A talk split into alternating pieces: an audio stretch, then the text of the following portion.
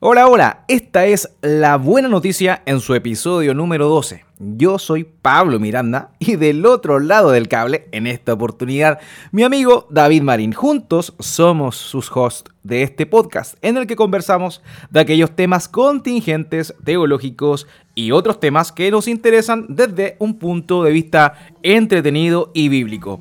Hoy vamos a hablar de lo que fue el proceso de elección de este pasado fin de semana. De esto va el capítulo de hoy y también la buena noticia. Comenzamos, pero antes, a rockear.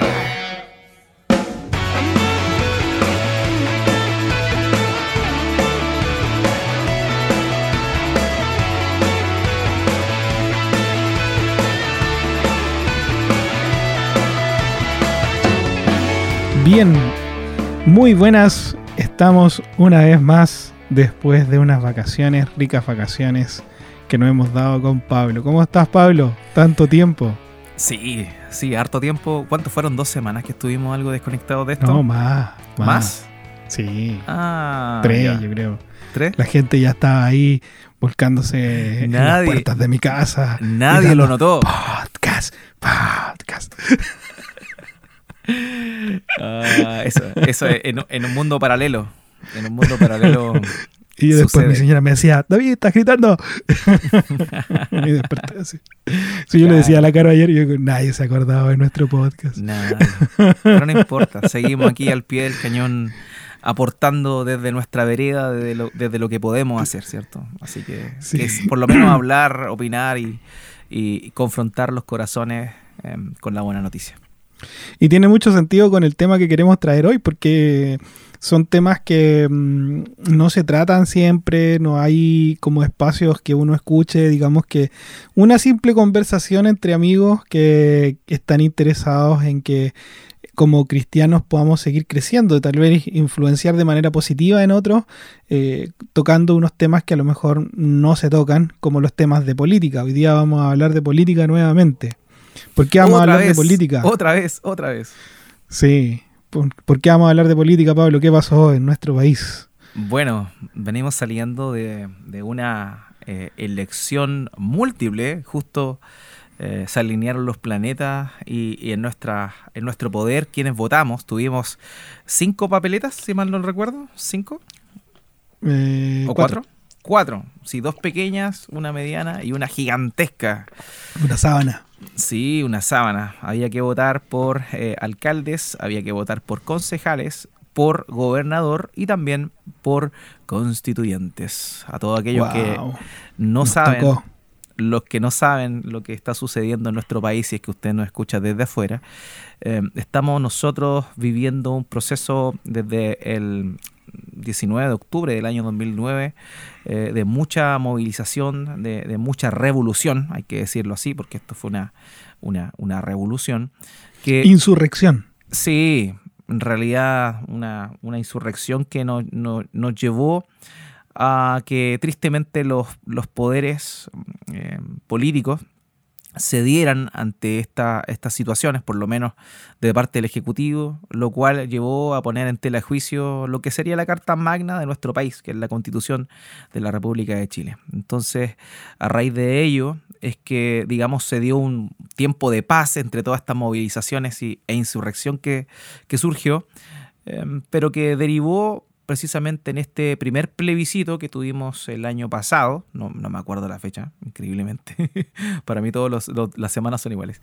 Y bueno, ahí se estableció que, bueno, Chile quería redactar una nueva constitución y quería para ello un, eh, una convención constituyente, es decir, em, personas que no tuvieran que ver con los cargos públicos que ya existían, ¿cierto?, de elección popular, como lo es los diputados, los senadores, eh, tuvieran injerencia en la creación de una nueva Carta Magna desde cero. Y eso es lo que se dio, así que bueno, pasó el tiempo y este fin de semana que recién pasó en nuestro país eh, se dio a lugar esa elección, esa votación que tuvo como resultado la elección de 155 eh, convencionales que van a estar redactando en un periodo no mayor de un año una nueva constitución para Chile. Gente muy docta eh, todos muy instruidos en temas constitucionales, expertos en la materia, serán quienes eh, escribirán esta carta que nos regirá en términos legales eh, para el resto de quizás cuántos años, 50, 100 años serán, qué sé yo, hasta la próxima insurrección. Oye, pero nosotros no vamos a cometer el error de Venezuela, no vamos a cometer el error de Argentina. ¿Cómo se te ocurre? Va a ser buena, pues. Va a ser Esta va a ser la mejor. La mejor constitución. Chile, Chile, campeón de América dos, dos, dos veces consecutivas. Le ganamos a Messi. Messi quedó llorando. Sí, dos veces. Así que no, imposible, imposible. oye, eh, oye, de verdad que la he sufrido porque de verdad que a mí el tema político es uno que, me interesa. No, no soy activista, no, no soy partidario, ni nada por el estilo, pero me gusta estar informado y escuchar em, las noticias de esos temas y, y de verdad que em, me ha traído como, como mal, mal. ¿Cómo es que caímos en esta situación? Eh, de verdad que, de que ha sido un, sentir la derrota es como cuando tu equipo pierde ahí mm. justo en el último minuto y con toda la esperanza de haber ganado, perdiste. no por, por, digamos, que quien haya ganado o perdido las elecciones, al final no es, no es el punto. Yo creo que aquí eh, mi sensación es de que se, se, se, empieza a escribir una nueva etapa de cómo hacer nuestro país, un país que venía surgiendo eh, desde años atrás ya, eh, le había estado yendo bastante bien, donde digamos que a nivel económico teníamos el sueldo per cápita más alto de Latinoamérica, distintos indicadores que, que nos hacían entender de que estábamos súper bien, o que estamos todavía. Y, me hacía mucho sentido la otra vez que conversábamos, Pablo, y tú me decías, oye, pero Venezuela estaba en la misma. Cuando mm. aconteció todo lo que ellos vivieron, eh, tenían los mismos indicadores, estaban en una situación muy similar. Pero por eso yo trato de no perder la esperanza y decir, no, no vamos a cometer el mismo error eh, de, todos estos países que hemos mencionado. Em, y, y no sé cómo lo viste tú, yo de verdad quedé en shock, como ejemplo, con, la tía Pikachu de, Constitucional. Hay una chica de 20 años que tiene un montón de experiencia. Eh, no sé, hay de todo, hay de todo. Sí, los especímenes que han salido de esto realmente eh, muestran un ramillete de lo, que, de lo que está pasando en nuestro país a nivel de liderazgo. O sea, los líderes que están eh, saliendo elegidos son aquellos que, representan el pensamiento de las personas. Y, en esto igual quiero ser, quiero ser claro, eh, igual es, es, necesario notar que el padrón electoral solamente fue un 40% a votar, es decir, hay un 60% que, que no se manifestó. Entonces igual a aquellos que no pierden la esperanza, da algo de, relajación en ese sentido, porque bueno, mm. más de la mitad del país no dijo nada. Eh, todas esas personas que son adultas, tal vez que están con este tema del, virus, del coronavirus, están un poco miedosas de poder compartir o ir a otro lado, salir de casa. Bueno, son justamente quienes no fueron a votar, pese a que se dieron eh, se dio la posibilidad de hacerlo en dos días, pero eh, el grueso no, no, no lo fue a votar. A mí me tocó personalmente en, la mesa que, voy a votar, me tocó hacer fila, creo que habían cuatro personas antes que yo y en el, 99% eran más jóvenes que yo. Eh, y eso muestra también un poco el, tipo de personas que fue a votar. Eh, mm. Y bueno, lo, lo, que, lo que se vivió fue más que nada el reflejo de una derrota que, que comenzó hace mucho tiempo, como lo mencioné anteriormente, cuando el Ejecutivo dio lugar y cedió ante las demandas, ni siquiera sociales, porque la gente no tenía idea. Eh, el supuesto estallido social nada tenía que ver con, eso, sino más bien toda una manipulación política que buscaba eh, hacer este cambio constitucional. Entonces nos vendieron peras por manzanas y finalmente llegamos a esto. Así que eh, bueno, lo que tenemos hoy es el fiel reflejo de eh, lo que la gente común y corriente, o, digamos que la mayoría eh, que grita, porque lo que uno ve es eso, básicamente. La mayoría que grita, que tiene voz por redes sociales, que insulta a los políticos por Twitter. Bueno, esos son los que salieron a votar por la tía Pikachu. Y también por otros especímenes que sacaron el 1%, menos del 1%, y bueno, ahí los tenemos convencional. Claro. No, ahora Florcita Motúa es un doctor en mm. gran materia. la Pamela Giles, eh, no sé, una persona muy instruida al lado de nuestros nuevos honorables. Así que no, no, no es por desprestigiarlo, pero está bien, está bien. Son, son quienes fueron electos, como tú decías, un 40%. Ellos representan un 40% de los que eh, vivimos en este país, porque solo un 40% fuimos a votar. yo no voté por alguien que no salió, así que no me siento representado en ese. Yo igual, todos los que voté no salieron. Chuta, no. Yo por gobernador fue a segunda vuelta y por concejal sí salió. Ah, Alcalde no, no había caso de ganarle a Jacob. Pero eh, en este tema en particular de la de la Convención Constituyente, eh, vemos que hubo como una, un sentido de, de quienes votaron, hubo un sentido de, de, desapego de, la política, ¿no? Siempre está como este, este mm, decir que dicen todos, no, que, hay un disgusto con la política, con los partidos, con el gobierno. Y acá se, vio manifestado porque en realidad gran parte de quienes fueron electos eh, fueron de, listas independientes, o sea, que no están asociadas de manera directa con algún partido, por más que a lo mejor hayan participado por uno ahí dentro de la, de la elección.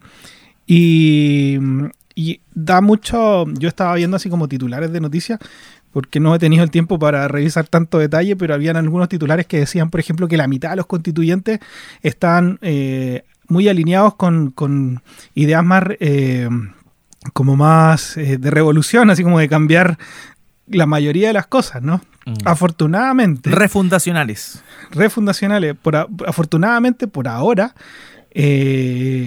todavía existe este mecanismo de los dos tercios que le llaman, que para poder hacer los cambios tiene que haber un acuerdo entre dos tercios del total de los constituyentes, que son 155.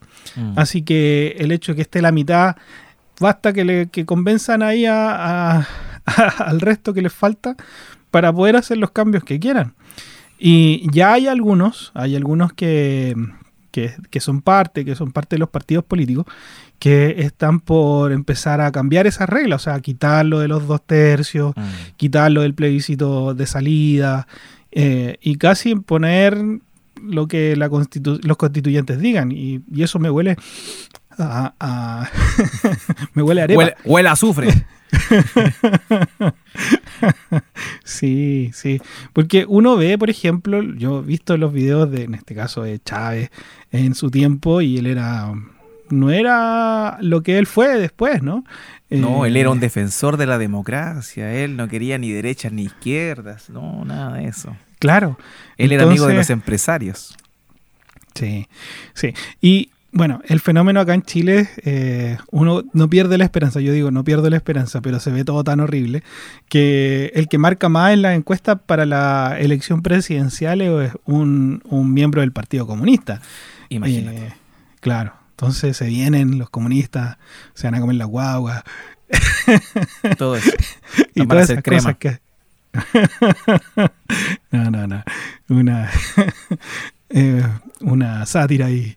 Pero, pero sí, así están las cosas, ¿no? Y teníamos ahí a una candidata como la que mencioné recién, Pamela Giles, que ella usa, ella es diputado y usa la televisión para, para insultar le cabeza al presidente y empieza a decir cosas que ya, no sé, rayan en la locura, ¿no? Que mm. con, su esposo que estaba de candidato a gobernador por Santiago, por la región metropolitana, eh, habían estado eh, sin tener relaciones por mucho tiempo y que si es que ganaba iban a hacer un streaming ahí para, para mostrarle a todo el mundo. Así que amigos del, del extranjero, así es, así está la vida política en nuestro país aquí en el ombligo del mundo. Sí, terrible, terrible, pero muestra nuestra realidad, tristemente. Sí. Y acá quisiéramos nosotros igual poner una, cuota de, de, sentido común, de sentido cristiano, de qué cosas debiésemos hacer nosotros en un escenario como este.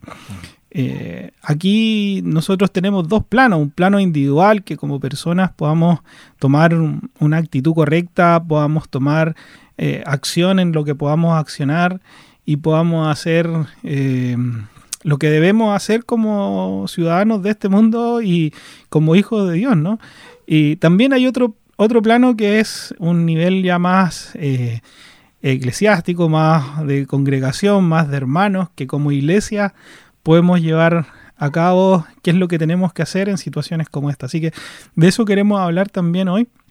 Así que vamos por el primer punto, vámonos por, por el lado individual.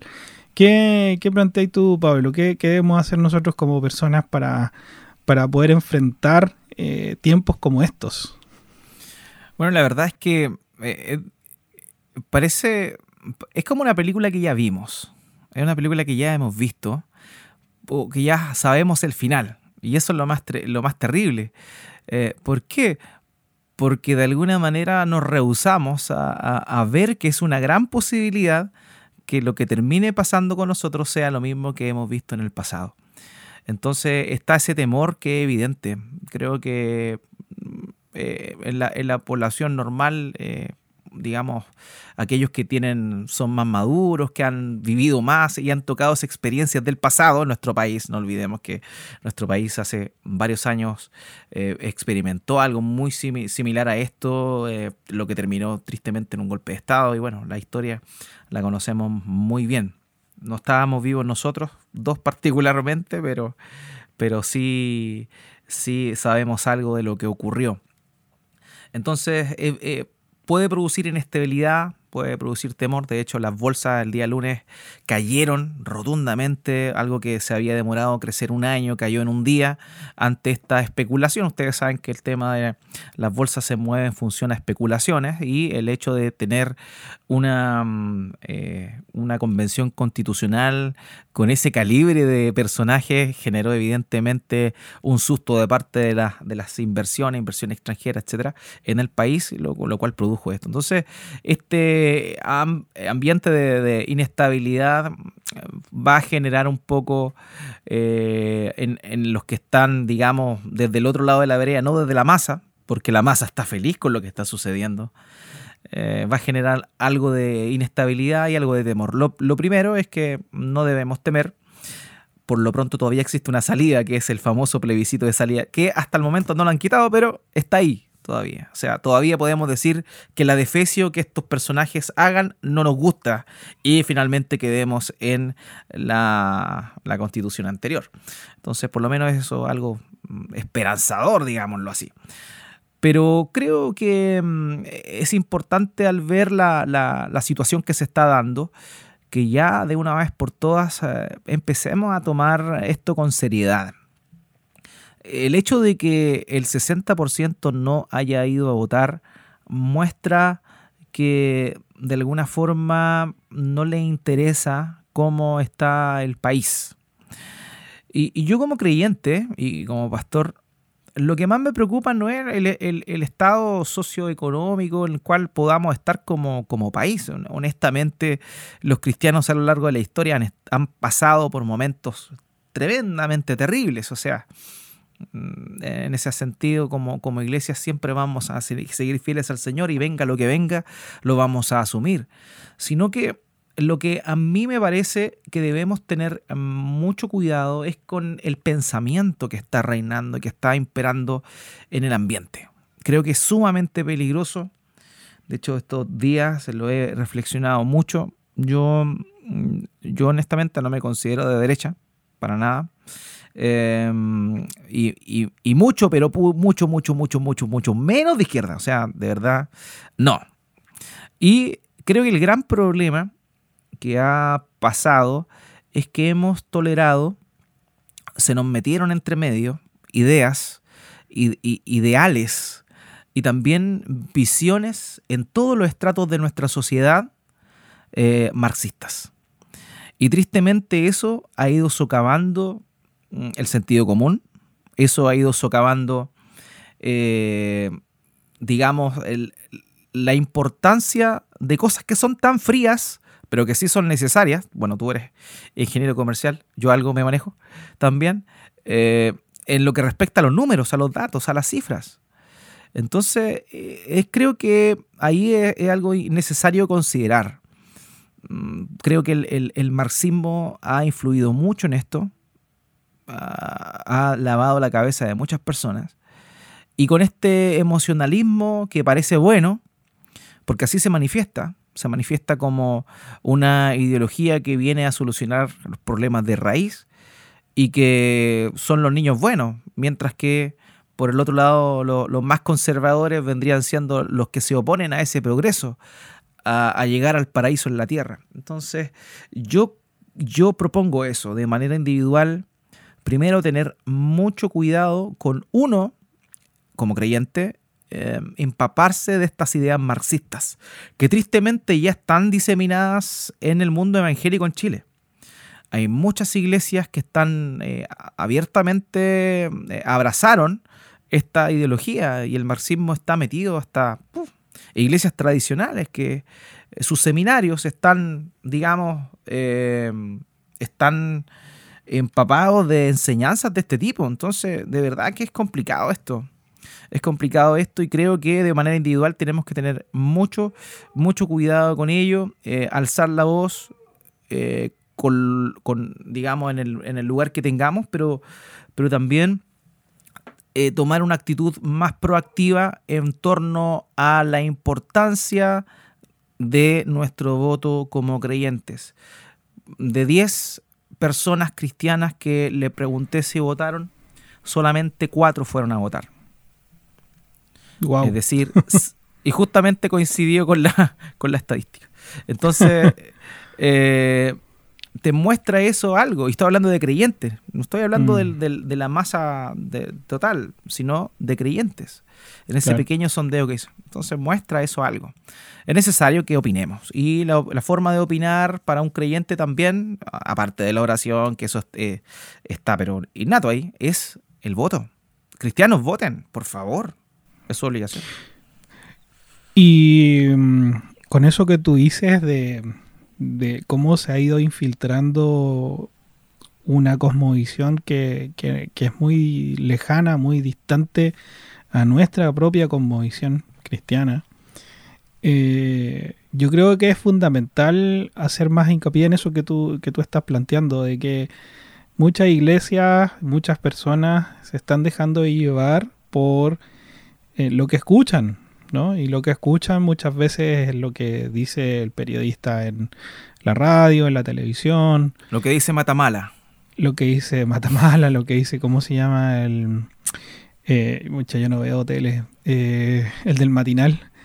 Eh, el matinal en la televisión, lo que dice, no sé, alguien en la televisión o, cosas que uno escucha constantemente en las redes sociales, uno ve y que ese sea el alimento, yo creo que es ya una un tema, ¿no? Porque mm. no viene no viene filtrado, o sea, tú simplemente tomas eso y como suena bien, claro, ¿quién no quiere una mejor educación para todos? ¿Quién no quiere una mejor salud para todos? Suena bien, uno puede tomar eso y decir, sí, yo me, me convenzo de esto y puedo ir por detrás de estas personas que tienen esas consignas. Ahora, como dices tú, o sea, la oración es parte, también el estudio de la palabra es parte, eh, es fundamental. No, no, lo estamos excluyendo, pero creo que queremos ir un poco más allá de eso, eh, que es como la parte inicial. Eh, en cuanto a, instruirnos, a conocer, a aprender, a evaluar, pienso que, que, mucha gente que incluso fue a votar, porque tú hacías el hincapié en este 60% que no fue a votar, yo creo que de, ese 40% que sí fue a votar, yo no sé cuántos realmente revisaron, por ejemplo, las propuestas, los programas, se dedicaron a escuchar a las personas, cosa de tomar una decisión informada. Mm. Creo de que, o sea, los resultados me dicen a mí que, es muy probable que, no haya sido así. ¿Ya? Claro. En términos generales, ¿eh? a lo mejor los cristianos igual estamos metidos en eso. Mm. Pero en términos generales la cosa fue así, o sea, eh, no se me ocurre otra, ¿ya? Eh, mm. Pero si es que, ya, a lo mejor fueron a votar y no se instruyeron y votaron así como, ah, me tinca, me parece, oh, mira, el nombre este se hace, parece a un amigo, entonces, pum, marco ahí. Eh, no, estamos mal, estamos mal. Y yo creo que después de esta elección y después de este resultado, yo creo que también es necesario que nos instruyamos. Porque ahora ya después de haber dejado como a las manos de estas personas lo que viene, digamos, en términos como constitucionales, eh, que marca en términos generales las leyes, ¿no? Las leyes empiezan a mm. ver los detalles, ¿no?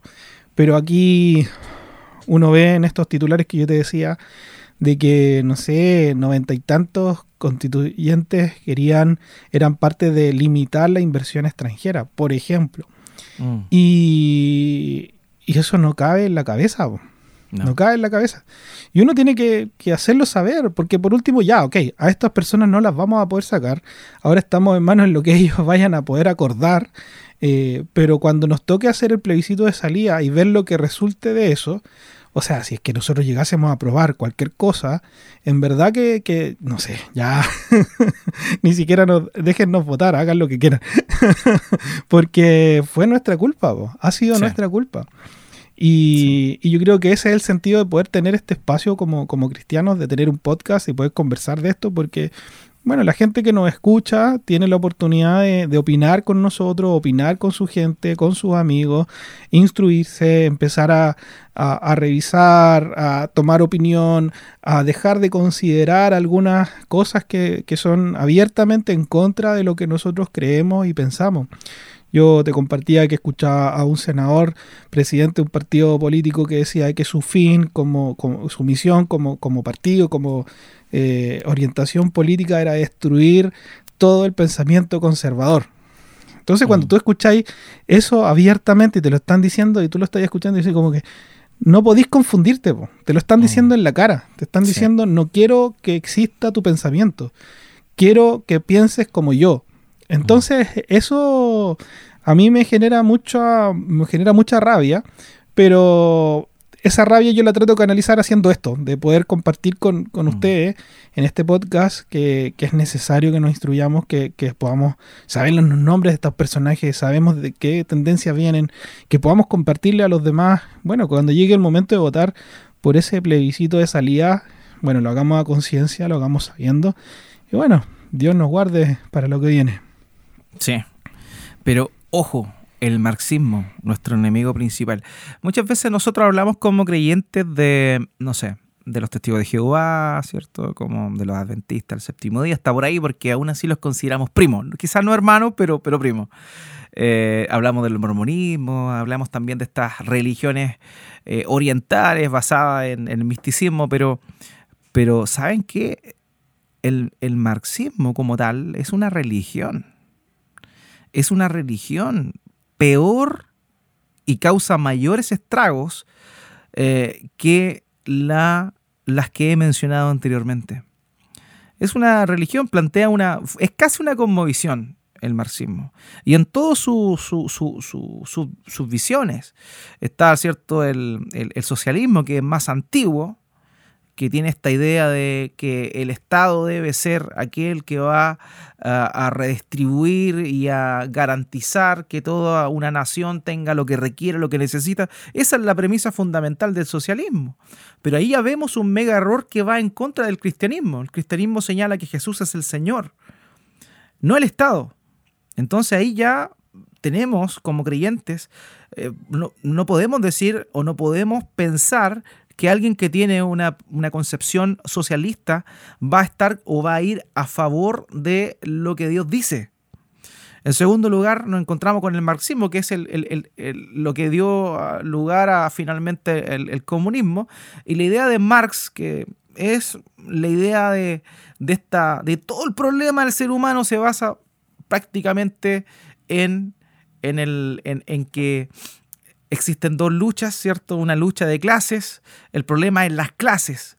Y, la idea fundamental de Marx tiene que ver con una cuestión tan, no sé, hoy la analizamos eh, en nuestro tiempo y es incluso hasta un poco irrisoria. Es decir, que está el proletariado y está la burguesía, los burgueses son los que tienen el capital, ¿cierto? Y ellos esclavizan a los proletariados con el fin de aprovecharse de ellos y hacerlos generar un producto que le va a traer beneficio a ellos. Entonces esa es como la base, lo, fundamental del marxismo. El oprimido y el opresor. El oprimido y el opresor, que es lo que derivó finalmente, ¿cierto? Según Gramsci en el marxismo eh, eh, cultural, que fue finalmente esta dialéctica plasmada en otros ideales como el feminismo y todo este movimiento LGTB. Pero en fin, e, es como el, fue lo que inseminó esto. Marx fue el gran inseminador. Y finalmente tenemos el comunismo, que lo que busca es que el poder sea del pueblo. Es el pueblo el que debe administrar. Entonces, son, son ideas similares, ¿cierto? Pero, pero, y son todas esas tres ideas las que hoy por hoy pululan. ¿Y, y qué es lo que te prometen? Te prometen cosas que suenan súper bien. Y ese es el punto por el cual mucha gente es engañada. ¿Qué te mencionan? La igualdad la igualdad.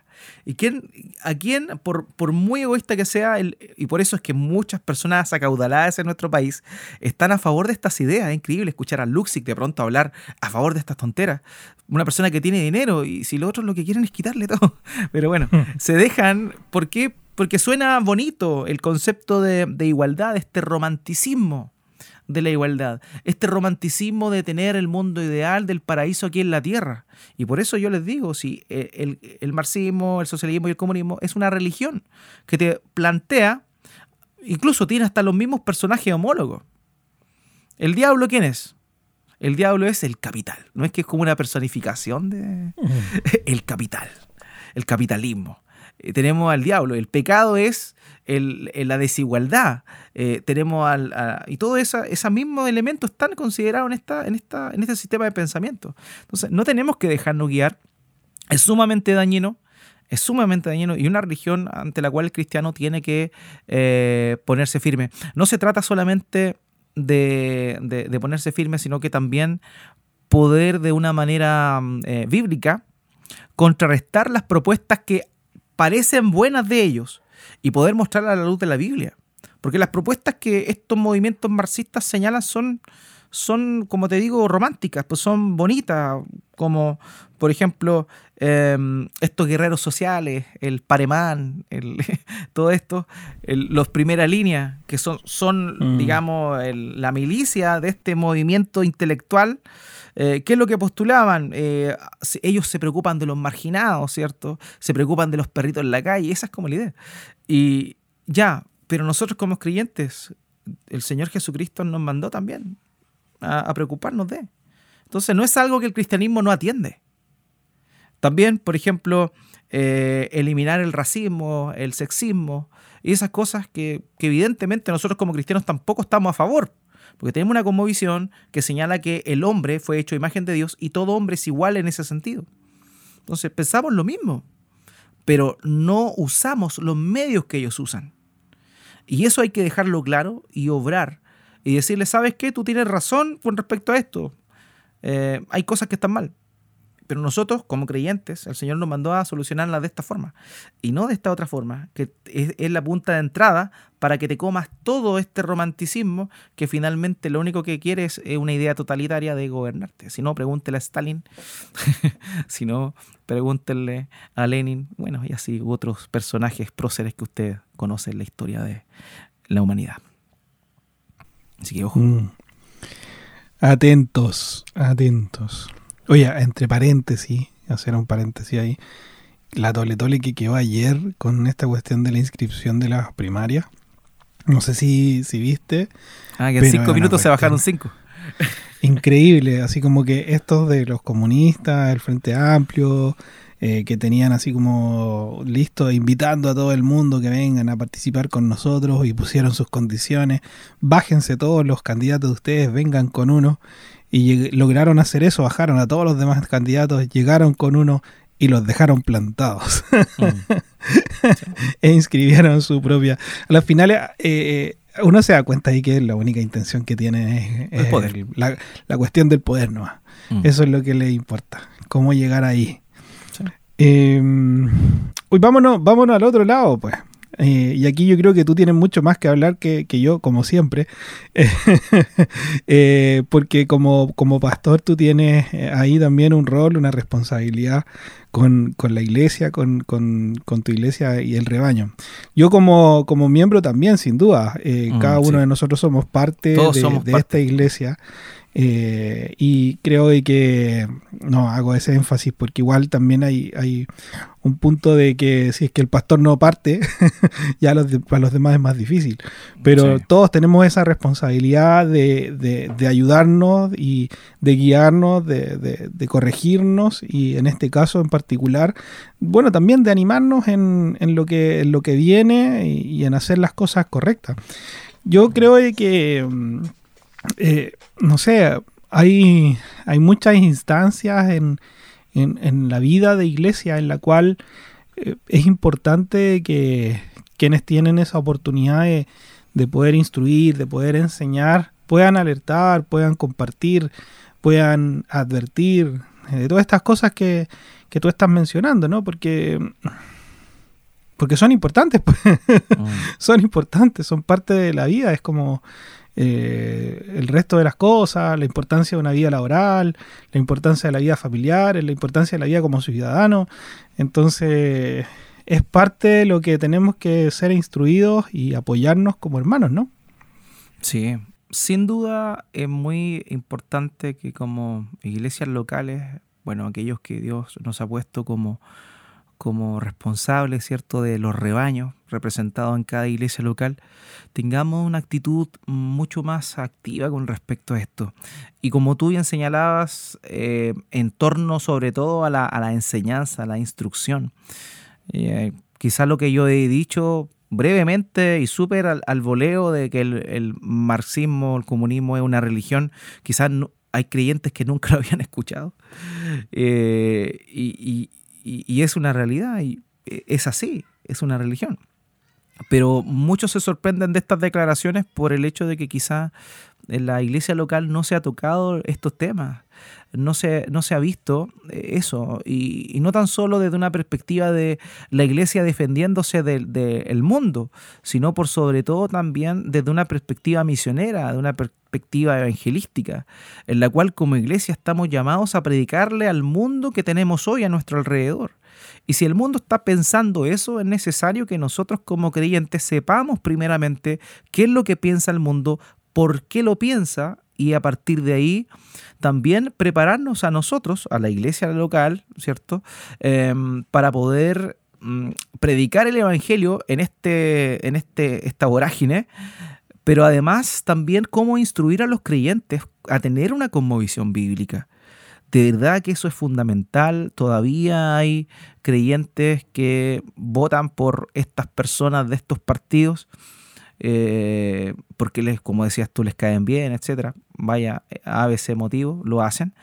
Pero si nosotros como iglesias locales, eh, si los pastores como, como eh, encargados del rebaño que Dios cierto puso bajo nuestro cuidado, rebaño por el cual nuestro Señor Jesucristo derramó su sangre, debemos sin duda alguna tener una, una, una postura y enseñar en torno a esto como te decía, en función a esas dos cosas, a cómo nos desenvolvemos en el mundo, pero también cómo ayudar a los miembros de nuestras congregaciones a predicar a la gente que piensa así, porque la gran mayoría piensa así. Entonces, primero tenemos que santificar el pensamiento propio de los miembros de la iglesia local, pero por otro lado, también tenemos que prepararlos para poder presentar su fe, presentar el Evangelio a personas que tienen esta, esta concepción. Y, lo, más desafiante de esto es poder plantearlo desde una perspectiva que, que, destruya estos otros argumentos, pero que también plantee las soluciones, porque yo insisto, la gente no tiene idea, no tiene idea que piensa de forma marxista, la gente no sabe. Ellos creen simplemente con estas proclamas de igualdad, de, preocupación por los marginados, la gente se queda con eso. pero no sabe que le han estado bombardeando desde el jardín infantil con todas estas cosas y se las ha comido y que tiene pensamiento marxista. El tema de estos constituyentes que tú mencionabas, bueno, la mayoría son, son, no tienen nada que ver con el mundo político o los partidos políticos convencionales. Sin embargo, tienen las mismas ideas añejas de los años 60. Entonces, honestamente, de, la Cuba de Castro, revolucionaria y todo eso. Entonces, mm, honestamente, es necesario ponerse ahí, sobre todo como tú señalabas nosotros los, pastores con esto, educar a nuestras, a, nuestras congregaciones en aquello, eh, presentarle el problema que estas ideologías representan y, vamos a ir mucho más allá del, tema de, la, de, las repercusiones que puede traernos para nosotros vivir en un país que está bajo este, esta línea de pensamiento, sino que va mucho más allá, va mucho más allá. Eh, el diablo, queridos, según lo que Pablo describe, se disfraza como ángel de luz. El diablo no es esta figura, ¿cierto?, del cine, eh, que en realidad viene de la Edad Media, donde se muestra un diablo rojo, con cachos, con un tridente. Eh, no, no es así.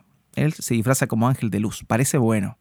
Y todas estas eh, ideologías, todos estos pensamientos son implantados por Satanás. Satanás se mueve en esa, en esa línea, en la línea del pensamiento. Por eso se le llama el príncipe de este mundo. Es el que gobierna en ese aspecto el pensamiento del mundo. De manera que tenemos que estar preparados para poder hacer frente a eso. Eh, con el escudo de la fe apagar los dardos de fuego del maligno, como dice el apóstol Pablo ahí en Efesios capítulo 6. Entonces tenemos que estar atentos en eso y tenemos que estar preparados, tenemos que prepararnos, educarnos. Primero lo que la Biblia dice, segundo los argumentos del adversario, el diablo, y también eh, preparar a la gente ¿Para qué? Como lo decía la otra vez, y ahí disentimos ambos, ¿cierto?, en nuestras posturas con respecto a la participación de los creyentes en la política, pero yo sostengo mi, postura en eso. Creo que nunca vamos a tener leyes que sean justas si no hay personas que crean en el Señor, teman al Señor, ahí que puedan proponerlas. Ahora que salgan otra cosa, pero por lo menos tener representantes ahí es algo que, según mi visión, es necesario. Sí quería tomarme lo que decías recién de, del ángel de luz. Yo creo que ese, ese ángel de luz disfrazado es para los dos lados. Como decías tú, eh, tanto a la izquierda y a la derecha eh, está la misma situación. No, no, no, nos, no nos engañemos tampoco que, que, acá la solución está en no pensar como la, como, como una izquierda más radical o al centro o a la derecha, ¿no? El, pensamiento correcto es el, que viene de, la palabra. Ahora, esa palabra provoca en nosotros eh, un entendimiento de qué es lo bueno y qué es lo malo, ¿no? Entonces, eh, en términos generales, todo hay que pasarlo por ahí, el filtro tiene que estar ahí. Claro, hay cosas que, mm. no sé, eh, mientras tengamos libertad de culto, por ejemplo, eh, siempre nos vamos a ir por los que nos otorguen esa libertad.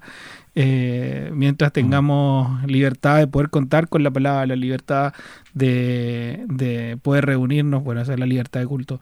Eh, y cosas que, no sé, hoy día, bueno, la, la, constitución no, llega a normal, por ejemplo, el aborto o cosas así. Sí va a decir qué es lo que, se entiende por la vida, desde dónde se protege la vida.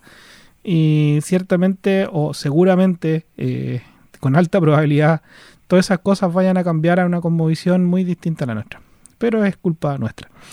Em, no sé, Pablo, si tiene, tiene algo más que quisieras tocar, si no, para ir cerrando. La buena noticia solamente. Cuéntenos, ¿cuál es la buena noticia? Cristo reina. Cristo reina, Pablo dice en 1 Corintios capítulo 15, que es necesario que Cristo reine hasta que todos sus enemigos sean puestos por estrado de sus pies. Cristo está reinando, Cristo está reinando en el cielo hoy por hoy, pero volverá por segunda vez a establecer su reino de forma definitiva y eterna. Y esa es nuestra esperanza. Eh, la declaración política que el cristiano tiene es Jesús es el Señor. Así que tenemos que estar confiados en eso, saber que Él es soberano por sobre todo, Él es el Señor, pero eso también implica que el creyente se sujete, se someta a ese único reinado y piense como piensa el rey de ese reino eterno por los siglos de los siglos. Esa es la buena noticia. Cristo está reinando y lo hará eternamente. Qué buena noticia. Qué buena noticia. Gracias, Pablo, por, por recordarnos esa muy buena noticia. Amigo mío, oiga, ¿cómo le ha ido con sus podcasts? ¿Cómo van esa prolífera eh, fábrica de podcasts? sí, voy a hacer un curso en Creana, ¿cómo hacer? No, no. no, no. En doméstica. En doméstica, ¿no? Ese es más para nenas. No, más macho. Mucho, yo compré un curso en doméstica. Ah, perdón. De AutoCAD, sí, de AutoCAD, de AutoCAD. Ah, ya, sí, otra cosa. De Ese es machito. Sí, sí, muy bien, muy bien. No, súper bien, gracias a Dios. Eh, bueno, están invitados. Paternidad Bíblica y Matrimonio para su Gloria, dos podcasts que si usted está casado o tiene hijos, le van a ayudar a, ver lo que la Biblia dice y también una conversación sincera, honesta, sin estos, estos tecnicismos del libro centroamericano y, del libro gringo, sino que a la práctica. Tres cucharadas hacia la papa ahí en estos podcasts, así que están invitados a poder escucharlos, compartirlos, si les gusta. Bien, pues, quedamos ahí entonces. Un gusto poder estar juntos una vez más después de unas semanas. Antes van a escuchar el capítulo que, me tuvieron ahí tantas semanas editando. Eh, ahí se van a dar cuenta por qué, si, es que lo escuchan antes que este. Así que espero que sea, sea de, de toda bendición para cada uno de ustedes. Bien, muchas gracias por compartir con nosotros una vez más. Eh, invitados siempre a seguirnos en Instagram, a agregarse a nuestro grupo en Telegram y a escuchar este jugoso y sabroso podcast. Muy buenas noches, buenas tardes y buenos días. Hasta la próxima, nos vemos. Chao, chao.